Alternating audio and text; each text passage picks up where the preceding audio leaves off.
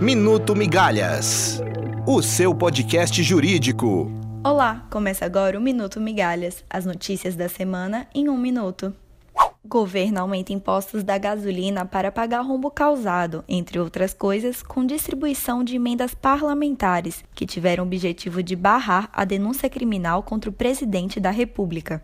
A empresa Farm é condenada por fraudar controle da jornada de trabalho dos seus empregados. Além de pagar a ex-funcionária, a empresa deverá doar 500 mil reais a uma entidade filantrópica.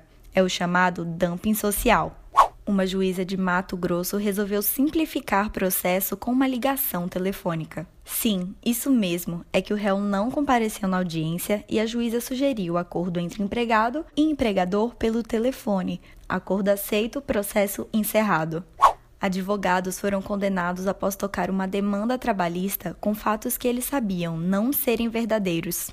Mais um caso em que a ação trabalhista acaba em condenação por má-fé. Desta vez, o juiz do trabalho de Barueri, São Paulo, resolveu conferir os fatos pessoalmente e constatou que a reclamante e sua testemunha inventaram a história. Homem que já ficou preso por não pagar pensão alimentícia não vai para a cadeia novamente pela mesma dívida. Para a terceira turma do STJ, nova prisão seria o chamado bis in idem.